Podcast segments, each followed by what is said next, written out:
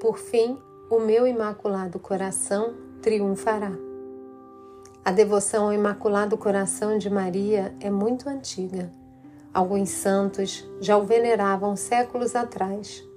Um deles foi São João Eudes, que em 1648 conseguiu aprovação do bispo na França e celebrou pela primeira vez o culto ao Imaculado Coração de Maria.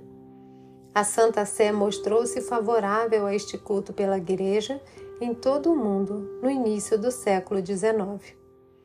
Em 1805, o Papa Pio VII concedeu autorização para a celebração da festa às dioceses e às congregações religiosas que lhe pediam. E no ano de 1855, o Papa Pio IX aprovou a missa e o ofício próprio do Imaculado Coração de Maria. Mas foi a partir das aparições da Virgem Maria em Fátima que se propagou ainda mais esta devoção. É preciso conhecer o que ela disse em Fátima e o que se sucedeu após as aparições para compreender a importância desta devoção.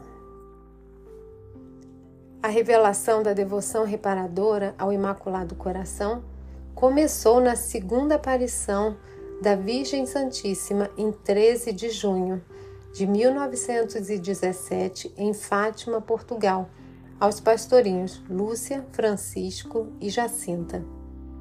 A Virgem Maria disse à pequena Lúcia, a mais velha dos três pastorinhos: Ele quer estabelecer no mundo a devoção ao meu imaculado coração. Logo após ouvir essas palavras, os pastorinhos viram Nossa Senhora com o coração na mão, cercado de espinhos. As três crianças compreenderam que aquele era o coração imaculado da Santíssima Virgem, ofendido pelos pecados da humanidade, que necessitava de reparação. Na aparição seguinte, no dia 13 de julho, Nossa Senhora concedeu às três crianças a experiência de ver o inferno e disse a eles: Vistes o inferno, para onde vão as almas dos pobres pecadores. Para as salvar, Deus quer estabelecer no mundo a devoção ao meu imaculado coração. No entanto, a Virgem Maria não revelou como deveríamos fazer esta reparação, mas disse que voltaria para pedir esta devoção reparadora. E assim o fez, sete anos depois, no dia 10 de dezembro de 1925, em Pontevedra, na Espanha. A Santíssima Virgem revelou a então postulante Lúcia a devoção reparadora dos cinco primeiros sábados. Entretanto, somente dois anos mais tarde, em dezembro de 1927, por ordem do seu confessor, Lúcia deu a conhecer as palavras de Nossa Senhora.